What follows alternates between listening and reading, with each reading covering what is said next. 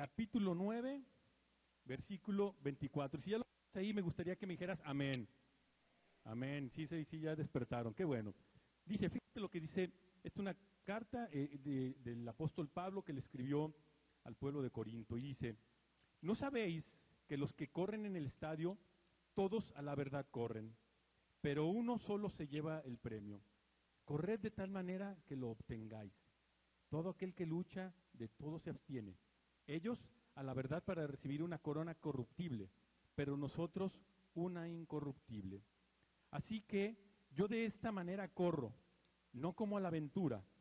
De esta manera peleo, no como quien golpea al aire, sino que golpeo mi cuerpo y lo pongo en servidumbre, no sea que habiendo sido heraldo para otros, yo mismo venga a ser eliminado. Y fíjate que generalmente eh, cuando yo trato de estar eh, estudiando algún pasaje de la Biblia, yo tengo mi, Biblia, este, que es la Biblia que gene- generalmente todos tenemos, que es una, es una versión Reina Valera, que yo creo que es de las Biblias que tiene eh, mayor cercanía con, las, con los textos iniciales con los que fueron escritos.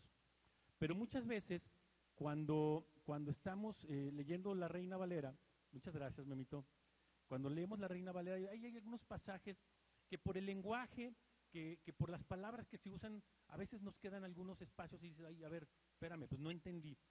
Entonces, eh, este, para eso luego hay veces que tenemos algunas otras versiones con un lenguaje un poco más actual que te pueden servir eh, como, como una referencia, a lo mejor no como, para estarla leyendo siempre, pero como una referencia para que te quede más claro algunos pasajes.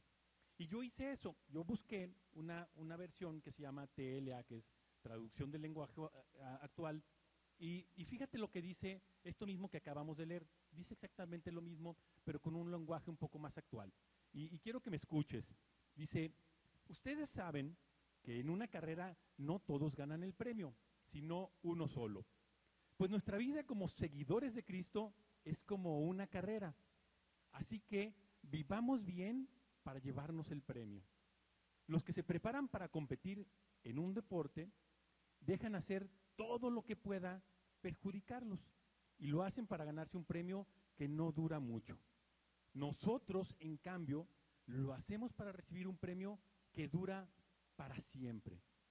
Yo me esfuerzo por recibirlo, así que no lucho sin propósito. Al contrario, vivo con mucha disciplina y trato de dominarme a mí mismo, pues si anuncio a otros la buena noticia, no quiero que al final Dios me descalifique a mí. Entonces, esto a lo mejor nos clarifica un poco más lo que el apóstol Pablo estaba tratando, tratando de, enseñar a los corintios a través de esta carta. Y si tú lees un poquito, un poquito antes, eh, en el capítulo 9, acerca de por qué eh, les, les comenta esto a, a- los corintios, eh, la, verás que lo que estaba tratando de hacer Pablo es una defensa eh, de su ministerio.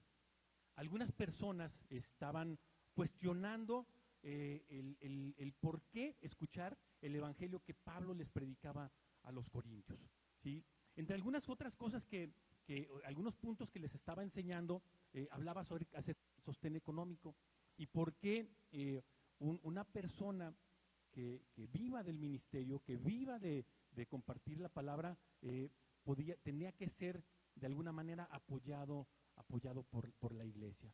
Y hablaba de que los soldados, este, ellos cuando iban a la guerra, pues eh, el, el país les pagaba el estar, su manutención, y entonces a alguien que se dedica a compartir acerca de Cristo, estaba haciendo Pablo una defensa ante esto.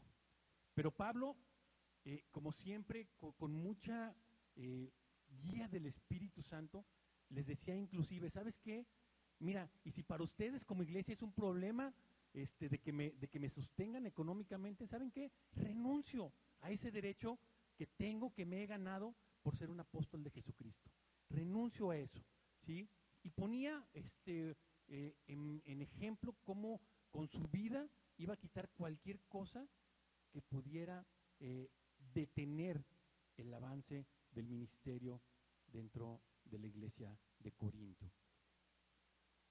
En unos, unos versículos anteriores, si te vas ahí a 1 Corintios 9, ahí mismo, pero por ahí del capítulo 19, fíjate lo que dice, lo que dice Pablo. ¿Lo tienes?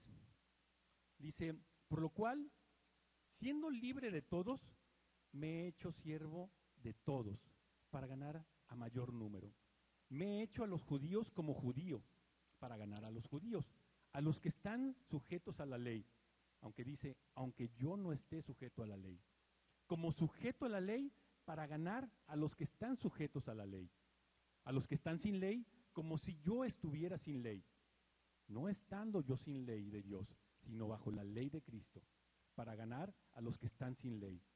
Me he hecho débil a los débiles para ganar a los débiles.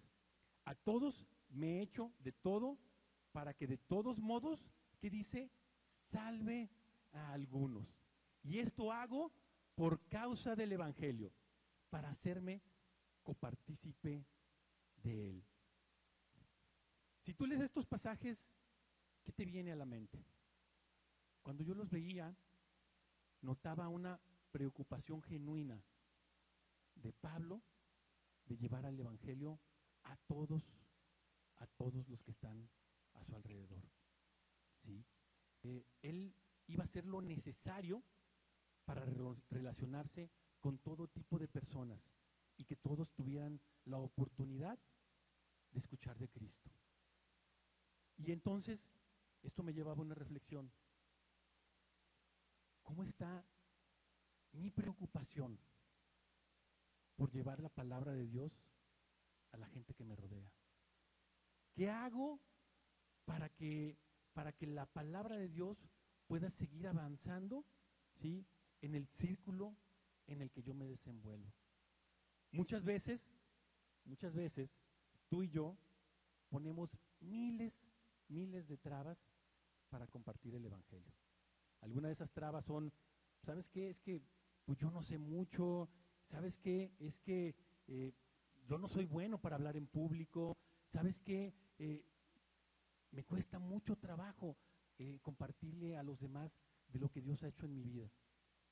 Pero sabes que no tenemos, tú y yo no tenemos pretexto alguno para poder decirle a la gente lo que Dios ha hecho en nuestra vida y para poder compartirle a la gente quién es Cristo. Pablo estaba dispuesto a ir tan lejos, a hacer lo que fuese necesario. Eso sí, eh, sin, sin, violar la moralidad bíblica. ¿sí? Él estaba dispuesto a entrar en el mundo de otros, eh, de, de, hacerse como ellos para conducirlos a la salvación. Él tenía, tenía eso bien, bien claro.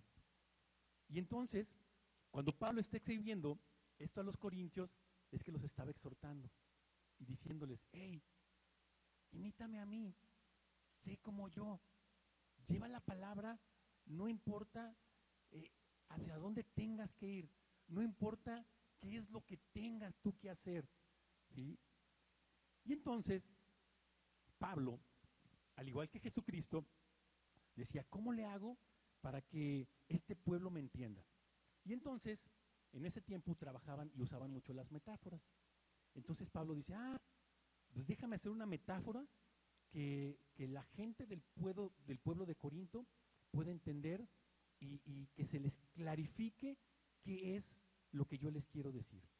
Y entonces eh, usó esta metáfora, usó una metáfora que tiene que ver con los deportes, que tiene que ver con correr, que tiene que ver con algo que los corintios entendían perfectamente. Fíjate que Corinto, yo no sé si alguna vez tú has tenido la, este, el tiempo de ver dónde estaba Corinto. Corinto estaba en una franja este, que estaba entre, entre el Peloponeso, que es así donde se le llama esa parte de la tierra de, Grecia, y, la Grecia continental. Estaba ahí en medio. Eh, Corinto era, un, era una ciudad griega. Eh, Corinto estaba, era el centro del comercio de aquellos tiempos. Eh, Atenas era el, centro de la cultura, pero Corinto era el centro del comercio de aquellos tiempos. Estaba, era un puerto era, un puerto bien importante. Ahí vivían de todo tipo de personas. Por sobre todo, pues había griegos. Y como tú bien sabes, eh, los, los, llegó Pablo alguna vez a Corinto y, y les compartió acerca de Cristo. Y, estando ahí fundó una iglesia, ¿sí? Y ellos recibieron la palabra. Y entonces, después de que Pablo, al tiempo que se fue, supo de algunos problemas que estaban sucediendo ahí y por eso les escribe esta carta. Eh, sin duda, sin duda, cuando Pablo estuvo en Corinto, convivió con ellos mucho tiempo. Sabía eh, cómo vivían, sabía qué hacían. Decía, me hago griego como a los griegos para entenderlos y para poderles llevar la palabra. ¿sí? Ahora también recordemos que Pablo era judío, pero también, también era griego. Entonces conocía bien, conocía bien acerca de, de, los griegos. Y esta metáfora que les dice a ellos, les habla de los deportes, porque los griegos eran un, era un pueblo eh, de atletas natos. Desde chiquitos eh, ellos empezaban a hacer deporte, hacían carrera, hacían lucha, hacían muchísimos, muchísimos tipos de ejercicios. Si tú te acuerdas, las Olimpiadas eh, nacieron en Grecia. Entonces, para un griego, hablarle de, de, de, deportes era muy sencillo porque lo iban a entender. Es como si a nosotros nos hablan de, de fútbol, ¿no? Por ejemplo, este, nos ponen un ejemplo de fútbol y como México es un pueblo muy futbolero, pues entiende. Ahora, si, si a México le quisieran compartir acerca de, de alguna disciplina de, de, las Olimpiadas de invierno, pues seguramente nos costaría mucho trabajo entenderlo porque somos poco asiduos a los ejercicios de las Olimpiadas de invierno. Pero entonces, usando esto, Pablo, este, les habla acerca de, de este tema. Y eh, con eso quería dejarles muy clara la idea de lo que les quería, de los que les quería compartir. Ahora, esta metáfora estaba ligada a unos juegos que se hacían muy, muy cerca de Corinto, por ahí alrededor de unos 15, 16 kilómetros, 15 o 16 kilómetros. No eran las Olimpiadas, no eran las Olimpiadas, eran unos juegos que le llamaban los Juegos, los Juegos del Istmo. Estos juegos tenían eh, lugar cada dos años más o menos. ¿sí? Eh, sin duda, y yo creo que Pablo asistió alguna vez a estos juegos y estuvo ahí entre la multitud viendo cómo, cómo algunos este, andaban, andaban corriendo, andaban luchando, andaban en el boxeo. Entonces sabía, sabía de lo que estaba hablando. ¿sí? En estos juegos, eh, principalmente se, se, trabajaban cinco disciplinas, el salto, eh, la lucha, eh, el disco, eh, correr y también algo este, que tenía que ver algo así como, como el box. Entonces, de ahí Pablo dijo, ah, pues sabes qué, déjame hablarles algo que les quede claro a los corintios. En esos juegos, en esos juegos, había solamente un ganador en cada una de las, de las, de las disciplinas. Y el ganador de esa disciplina, lo que se llevaba era una corona, una corona de pino. En un principio se llevaba una corona de pino, ¿sí? Posteriormente, y esto me llamó mucho la atención, fueron sustituidas por coronas, ¿sabes de qué? De apio, ¿sí? Fueron sustituidas por corona de apio. Entonces, imagínate, el ganador este, llega, es el primer lugar, y cuando llega y están premiándole, le ponen en la cabeza una corona de apio. ¿sí? Y, y, y se me vino a la, a, la, a la, mente el famoso jugo verde, ¿no? ¿Sí? Entonces, este, eso usaban como premio, eso les ponían, ese era su reconocimiento, haber sido el primer lugar.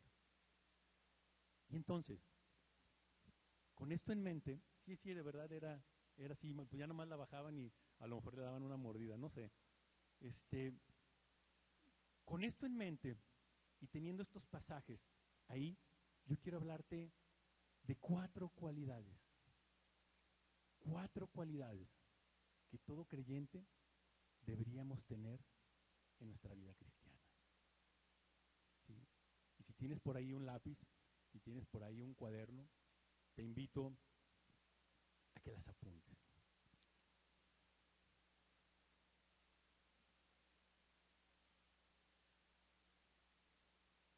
Dice, versículo 24, ¿no sabéis que los que corren en el estadio, todos a la verdad corren, pero uno solo se lleva el premio? Corred de tal manera que lo obtengáis. Estos atletas se preparaban con tiempo. No llegaban y decían, oye, yo quiero hoy participar. No lo sean así. Se preparaban cuando menos con un año o con diez meses de estarse ejercitando todos, todos los días. Entonces, algo que tenemos que tener en mente como primera cualidad para nosotros es estarnos ejercitando.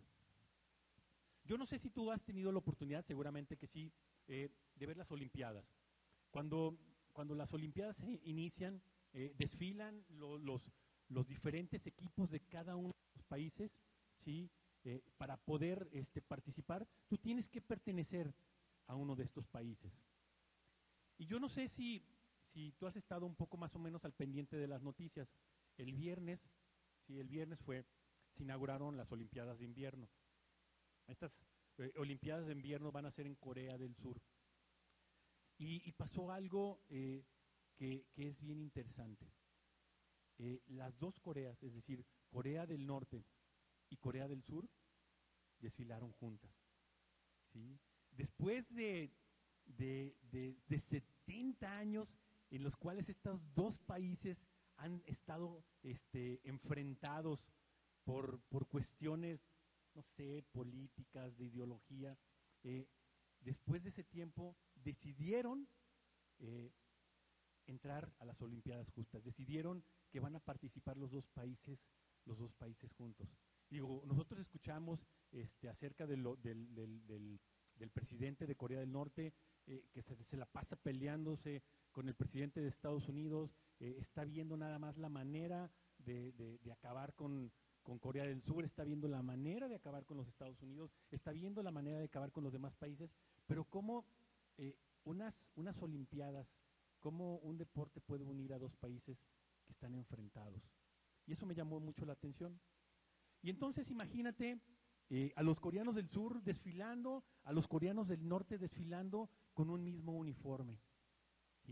Imagínate cuando, cuando llegaron y dijeron, a ver, pues este, aquí está tu uniforme. Eh, este es el uniforme que tú vas a portar. Imagínate la emoción, imagínate el sentimiento este, que cada uno de estos atletas este, ha de haber tenido cuando le dieron ese, ese uniforme. Imagínate cuando las delegaciones desfilan, entran y escuchan el, himno nacional de su, de su país. Seguramente ahí hay, hay, hay orgullo, hay emoción, este, pues seguramente hay muchos sentimientos que son, que son bien interesantes. Entonces, para, para antes de hacer cualquier, eh, cualquier competición, pues tenían que haberte llamado este, de tu país para que pudieras entrar a esta competencia. Y, y yo te quiero preguntar, ¿de qué equipo estás tú? Si tú ya has aceptado a Cristo en tu corazón, si tú has entendido que eras pecador, si has entendido que ese pecado te separaba de Dios, que la única manera para recobrar esa comunicación perdida es a través de Jesucristo, entender que Él, que Él pagó tu pecado, ¿sí? Y que nosotros al reconocerle como nuestro Señor, y como nuestro Salvador, eso nos reconcilia con el Padre. Entonces, si tú has entendido eso, ¿sabes qué? Ahora eres hijo de Dios. Ahora juegas en el equipo de papá. Ahora eres parte del equipo de Jesús. Ahora el Espíritu Santo mora en ti y ahora juegas en ese equipo. Tú y yo, si tú has aceptado eso, ahora tienes una camiseta tienes un uniforme que dice tu nombre, ¿sí? Dice tu número, ¿sí? Y te dice, pertenezco a Jesús. Si tú ya has eso, si tú ya has hecho eso, sí, tú eres parte del equipo de Jesús. Pero ¿sabes qué? La realidad de las cosas es que no hay otra manera para jugar en este equipo. La única manera es confiando en Jesucristo. Fíjate lo que dice el Hechos de los Apóstoles, en el libro de Hechos de los Apóstoles, capítulo 4, versículo 11 y 12. Dice así, este Jesús es la piedra reprobada por vosotros, por vosotros los edificadores, la cual ha venido a ser cabeza del ángulo. Y dice el 12, y en ningún otro hay salvación, porque no hay otro nombre bajo el cielo dado a los hombres, dice, en que podamos ser salvos. Para haber entrado en este equipo no tiene que ver con tus méritos, no tiene que ver con tus obras, ¿sí? No tiene que ver qué tan bueno o qué tan malo hubiera sido, ¿sí? Porque solamente es por gracia. Solamente es por gracia. Mira, yo creo que hoy eh, muchos de los que juegan fútbol eh, se aferran y se aferran y quieren, y quieren eh, llamar la atención y ser buenos, porque a lo mejor en, en sus piensos es, ¿sabes qué? Algún día yo quiero jugar en el Real Madrid. Algún día yo quiero jugar en el Barcelona.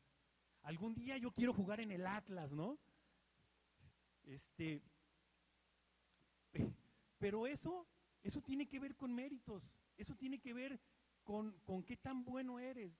Para estar en el equipo de Jesús, nada de eso tiene que ver. Simplemente es por gracia.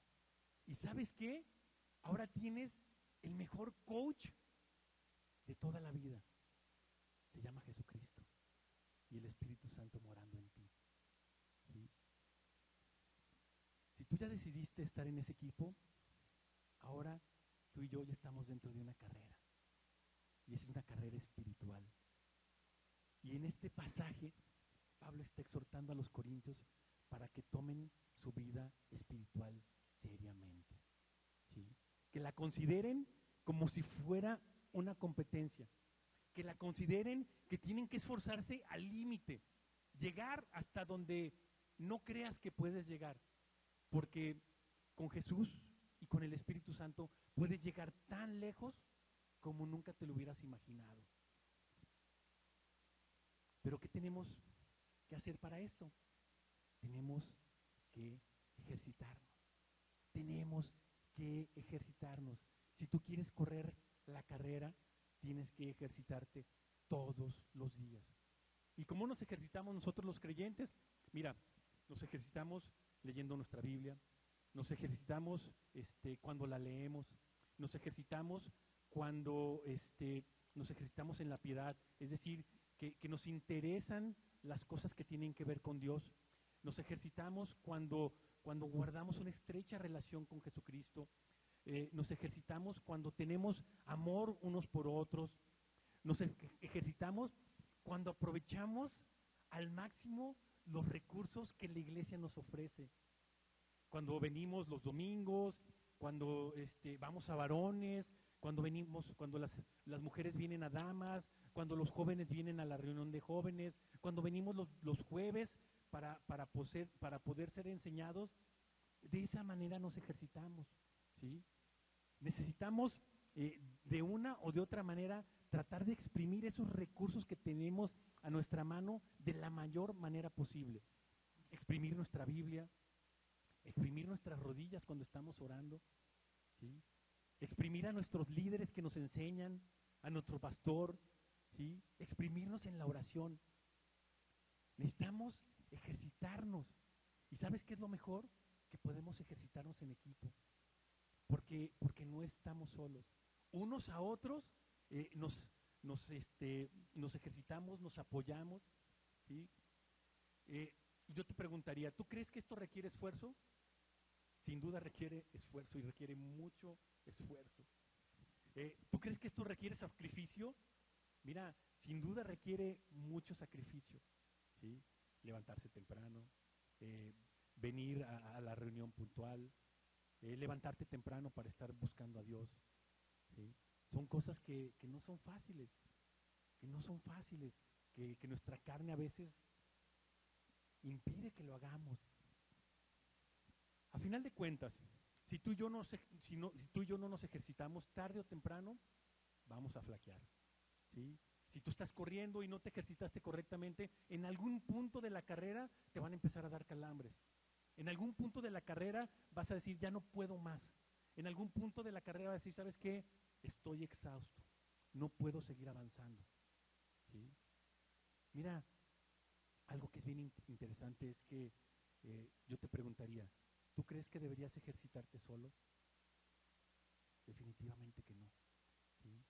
Es necesario que lo hagamos juntos, que nos animemos unos a otros, que nos exhortemos unos a otros, que, busquemos a Dios eh, juntos. Y pensando en esto,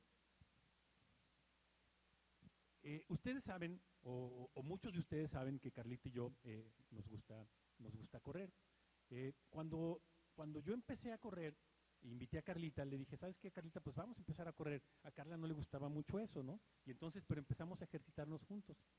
Con el tiempo, Carla me dice, ¿sabes qué? Oye, pues este, basta de estar corriendo así nada más a lo loco, vamos a meternos a una carrera, a ver qué tal. Digo, bueno, pues vamos a meternos a una carrera. Y entonces, hace, no sé, cinco o seis años más o menos, eh, nos metimos a una carrera. Yo me metí a una carrera de 10 kilómetros. Y, a esa primera carrera de 10, kilómetros a las que yo me metí, eh, se metió, también corrió un hermanito de aquí de la iglesia. Y, este hermanito de, la iglesia, mira, pues él tenía más años corriendo, él tenía más experiencia en esto de la carrera, él tenía más tiempo entrenándose, pero lo interesante es que dijo, ¿sabes qué? Yo voy a correr contigo durante todo el tiempo. Y entonces le dije, ah, vamos. Sin duda él podía haber llegado muchísimo antes que yo. Él pudo haber llegado con un tiempo más rápido que el mío. Pero él se fue ahí a mi lado. Mira, cuando, cuando yo iba por ahí del kilómetro, del kilómetro 8, teníamos que 9 más o menos, estábamos corriendo ahí por, por el Omni Life y teníamos que entrar al estadio, al estadio Life, que se llama Estadio Acro, ¿no? Y, bajabas a, a, la cancha y le dabas una vuelta a la cancha y luego tenías que salir este, por una por una subida otra vez al nivel de la calle y llegar a la meta. Bueno, cuando yo ya iba por esa parte tratando de subir ese, esa subida, ya la verdad es que mi corazón iba a punto de, tronar, la lengua la traía de fuera, pero, pero lo más interesante es que, ¿sabes qué? Siempre a mi lado estuvo este hermano, animándome, ¿sí? motivándome a llegar a la meta. Y a final de cuentas, lo más hermoso es que llegamos a la meta y llegamos juntos. Entonces, cuando yo me puse a meditar en esto, dije, definitivamente correr juntos es muchísimo más fácil que correr en solitario. Y, pensé, dije, bueno, ¿por qué me cansé? ¿Qué, tengo que hacer ahora? Eh, si reviso qué fue lo que pasó, mira, lo primero que entendí es que, ¿sabes qué? Yo necesito más entrenamiento necesito entrenarme más. Eh, y también doy gracias a Dios porque puso eh, a mi lado a este hermano que, me, me, ayudó a perseverar y a llegar a la meta. Y también entendí que muchas veces tenemos que sacrificarnos unos por otros, ¿sí? O por aquellos que han entrenado menos que nosotros. Y así es en la vida, en la carrera espiritual. Hay unos que están mejor preparados que nosotros. Hay muchas veces que nos damos cuenta que algo nos falta, que tenemos que seguir entrenándonos, que tenemos que seguir yendo a nuestra palabra, a la palabra de Dios, que tenemos que seguir orando. Pero tenemos que darnos cuenta de eso. Y entonces, entrenamiento. ¿Y estás dentro del equipo? ¿Estás dentro del equipo de Jesús? Si ya estás dentro, ¿sabes qué?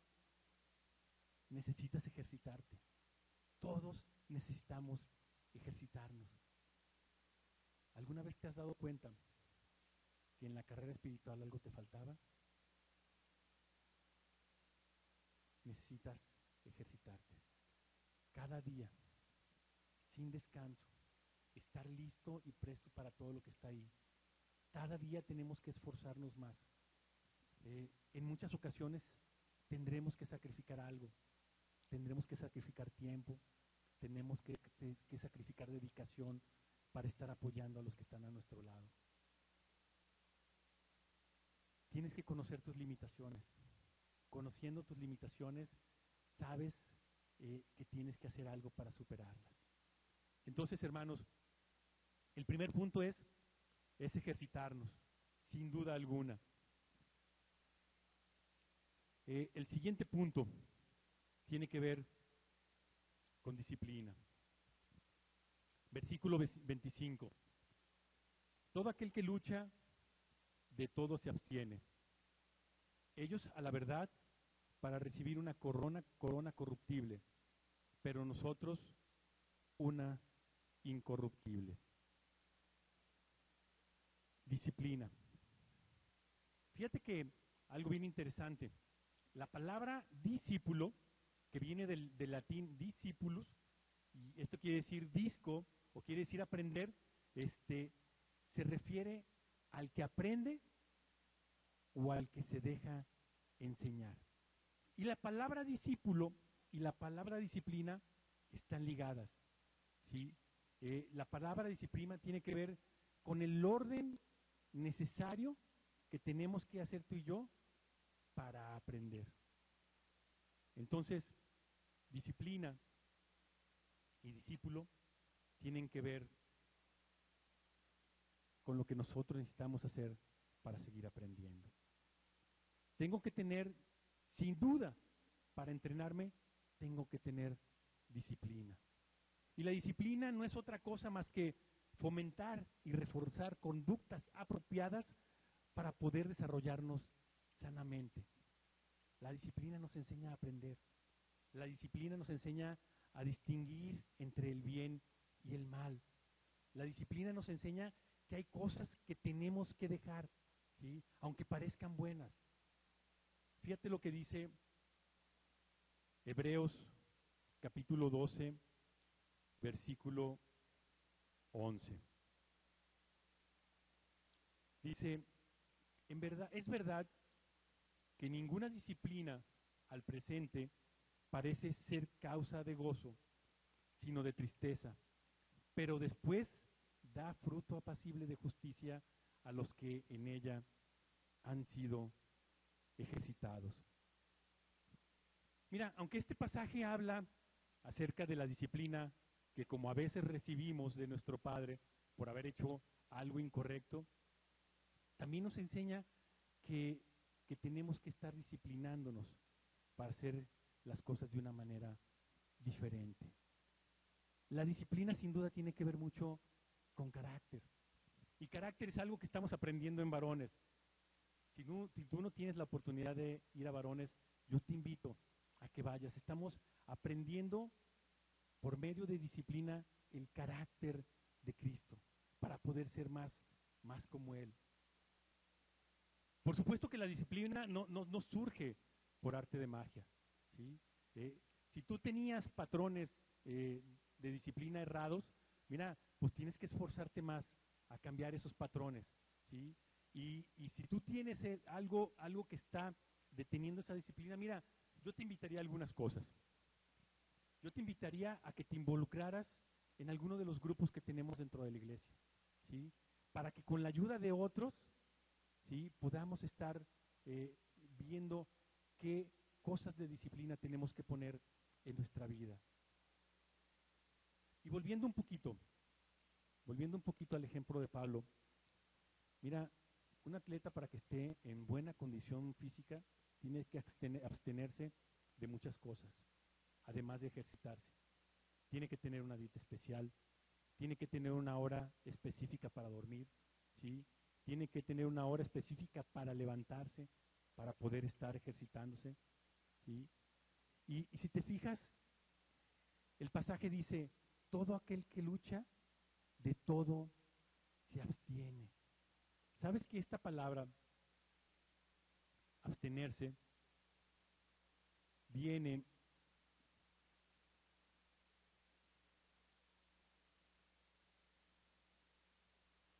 viene de, ahí se me perdió.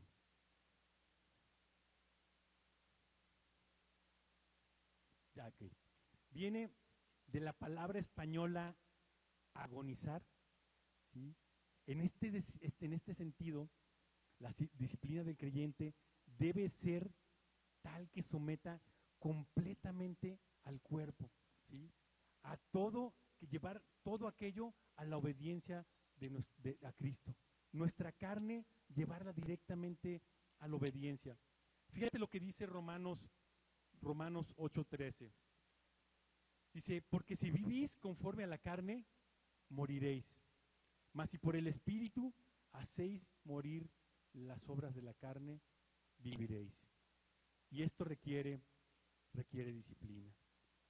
Y entendiendo un poco la disciplina, me venía también a la mente algo. Tú has oído hablar acerca de los atletas. Hay atletas amateurs y hay atletas eh, que les llaman de alto rendimiento. Y si quisiera compartirte algo, algo rápido acerca de los atletas de alto, de alto rendimiento. Fíjate lo que dice alguien acerca de estos.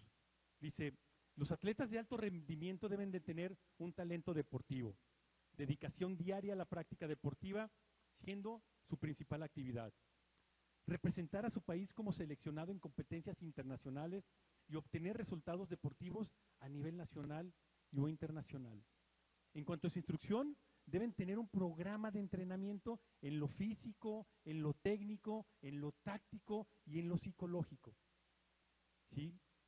Debido a la exigencia del entrenamiento y a la competencia es fundamental el apoyo a estos deportistas. El deportista de alto rendimiento tiene como meta la obtención de logros deportivos. Un aspecto importante para estos deportistas es el estilo de vida. Los eventos sociales disminuyen sus horas de sueño e impiden la reparación muscular.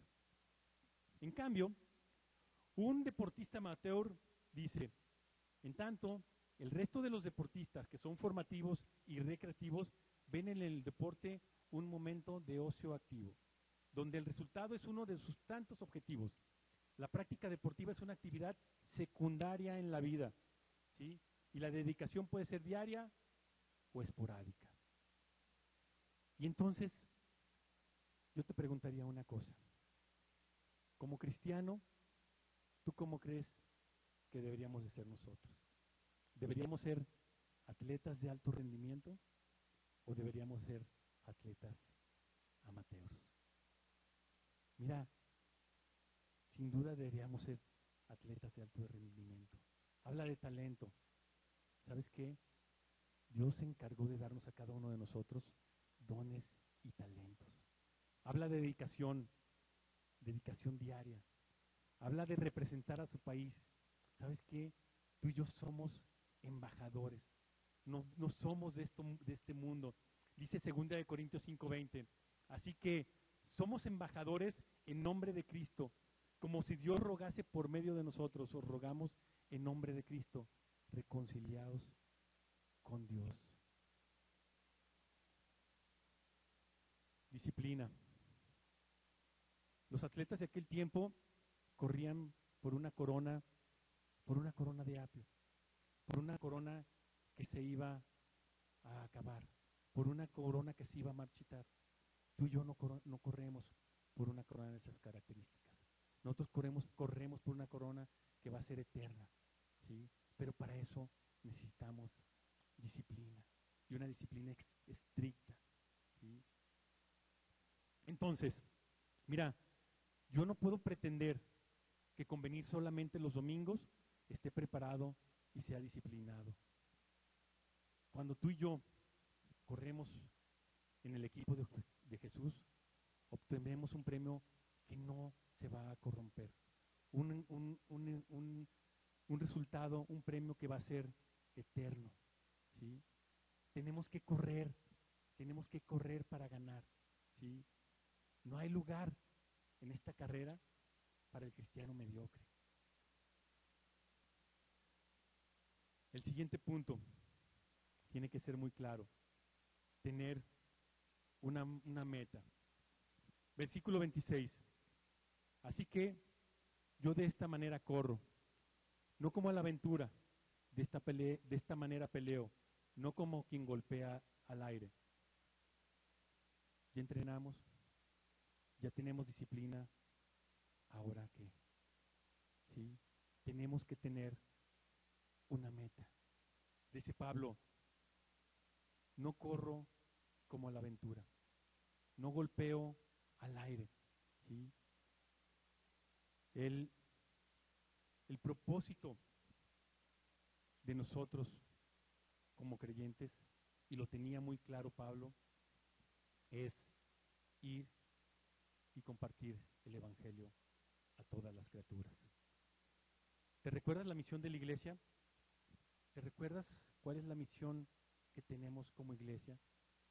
Yo quisiera recordártela y dice, IFS Norte existe con el propósito de cumplir con el mandamiento de nuestro Señor Jesucristo de ir y hacer discípulos a todas las naciones, equipando, desafiando, enviando y responsabilizando a cada discípulo para que bajo el poder del Espíritu Santo, como embajadores de Cristo, reconcilien al mundo con Dios, ¿sí?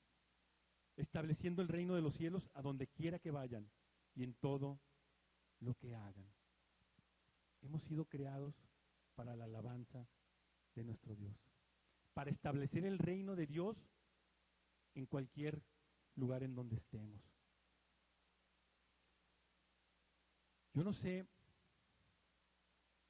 si ustedes tuvieron oportunidad, eh, el domingo pasado fue el Supertazón para aquellos los que les gusta el fútbol americano. Y en ese, en ese partido jugaron dos equipos, las Águilas de Filadelfia y los Patriotas de Nueva Inglaterra. Fue un partido bien cerrado, fue un partido de, en donde estaban a puntos uno del otro. A final de cuentas, eh, ganaron las, las Águilas de Filadelfia.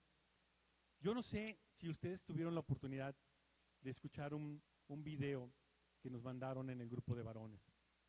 Eh, imagínate a estas personas, a los que ganaron el campeonato. Eh, tuvieron una proyección en donde todo mundo, en donde todo mundo los escuchó. ellos ahí estaban listos para ahora renovar sus contratos que seguramente los van a renovar con, con mucho dinero.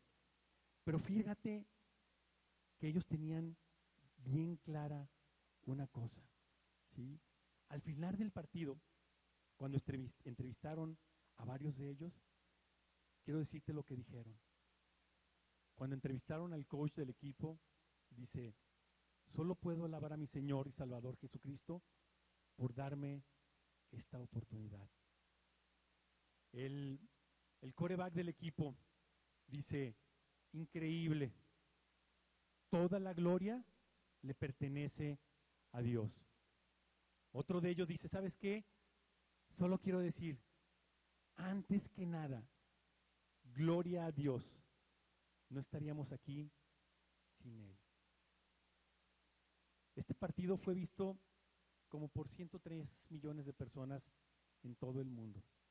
Este es el, evento deportivo más importante de los Estados Unidos. Los patrocinadores, los que pusieron sus comerciales, gastaron por ahí como 414 millones de dólares para poner un anuncio en ese lugar. Y estos jugadores, al estar ante esas cámaras, lo que quisieron fue entender ¿sí? y darle la gloria a Dios. El pastor del equipo de, estos, de estos muchachos dice, le, preguntaron una vez, ¿qué tan importante es para ti usar tu plataforma para glorificar a Dios? Dice, nuestra meta número uno en esta tierra es hacer discípulos. Ese es el único trabajo que tenemos. El fútbol solamente es la plataforma para llevar a las personas a Jesús. No importa cuánto dinero tengas, no importa qué tan famoso seas, si no conoces tu meta, no sabes hacia dónde vas. Entonces, ¿te queda clara cuál es la meta? La meta es ir a ser discípulos.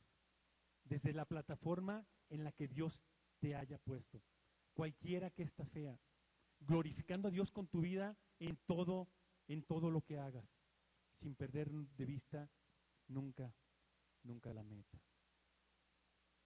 Por último y para terminar,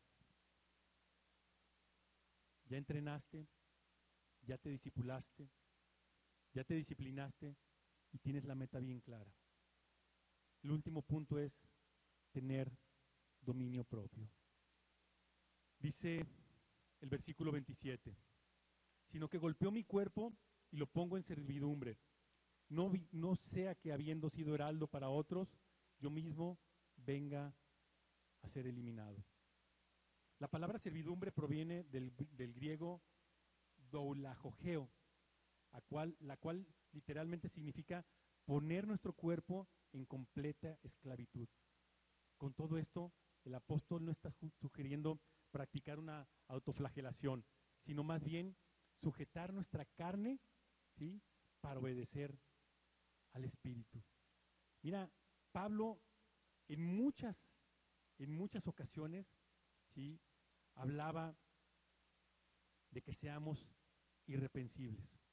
¿sí? Irreprensible tiene que ver que no podamos ser acusados de nada, que no tengan de dónde agarrarnos. Si nuestra vida ¿sí? no muestra lo que estamos predicando, de nada va a servir lo que estamos haciendo. ¿sí? Nosotros somos como casas de cristal. La gente se fija lo que tú estás haciendo. Si tú dices algo, ¿sí? con la boca, pero con tu vida estás haciendo algo totalmente contrario, ¿sabes qué? Eso te va a hacer que nadie te crea, que nadie eh, esté seguro que tú estás diciendo las cosas correctas.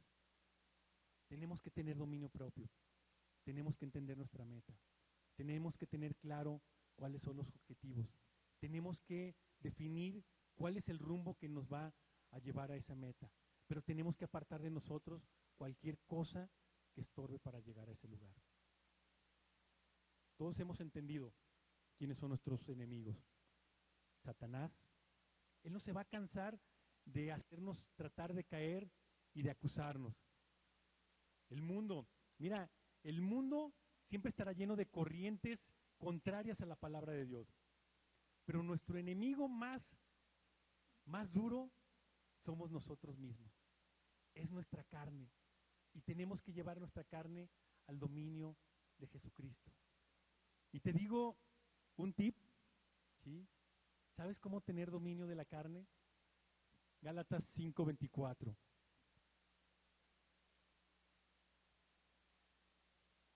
Dice, pero los que son de Cristo han crucificado la carne con sus pasiones y deseos. Romanos 6:6, no lo busques, sabiendo esto, que nuestro viejo hombre fue crucificado juntamente con él, para que el cuerpo del pecado sea destruido, a fin de que no sirvamos más al pecado. La carne la tenemos que llevar a la cruz todos los días. Dominio propio. Hermanos, si tú y yo nos comprometemos con Dios, con nuestra familia, con nuestra iglesia en estas cuatro cualidades, entrenarnos, disciplinarnos, no perder de vista la meta y tener dominio propio, vamos a estar cumpliendo con la carrera cristiana que tenemos por delante. Vamos a cumplir con lo que Dios eh, tenía pensado para ti y para mí. Pablo tenía una gran meta en su vida, era glorificar a Dios ganando a los perdidos, edificando a los santos. Estaba dispuesto a pagar cualquier precio para calzar esa meta. ¿A qué estás dispuesto tú? ¿Qué estás dispuesto a hacer? ¿Cuál es el precio que tú y yo vamos a pagar? Hay algo que no se nos debe olvidar. Primera de Corintios 15:58. Así que, hermanos míos, Amados, estad firmes y constantes, creciendo en la obra del Señor siempre, sabiendo que vuestro trabajo en el Señor no es en vano. Vamos a orar.